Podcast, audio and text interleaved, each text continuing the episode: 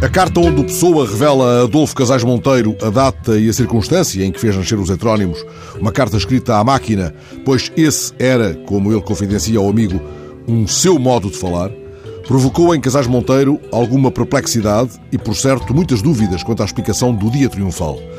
Casais Monteiro não escondeu que se lhe colocou a questão de saber se o poeta fingidor estaria ou não mentindo mas acreditou, e deixou aliás expressa essa convicção, que Pessoa não estaria por certo a fingir completamente. Isso explicará que tenha escolhido um título algo enigmático, O Insincero Verídico, para o livro que escreveria em 54 sobre o poeta fingidor. Afinal, o dia triunfal terá sido um certo 8 de março e não um qualquer 1 de abril.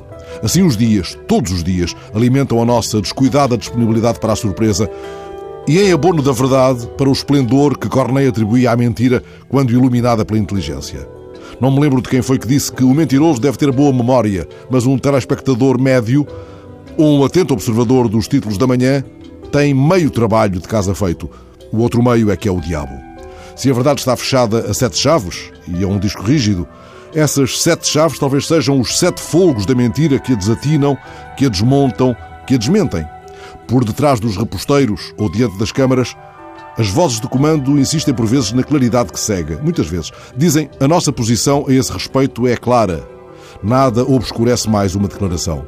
E se a dúvida instalada não sabe o que perguntar, perde os porquês. Uma pergunta que finge perguntar permite que seja a verdade a mentir.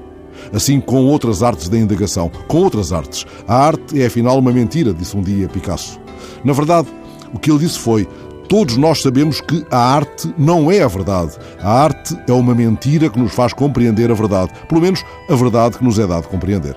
Mas eu rendo-me, sem remorsos, à proposta de Flaubert. Ama a arte, pois de entre todas as mentiras é a que menos mente.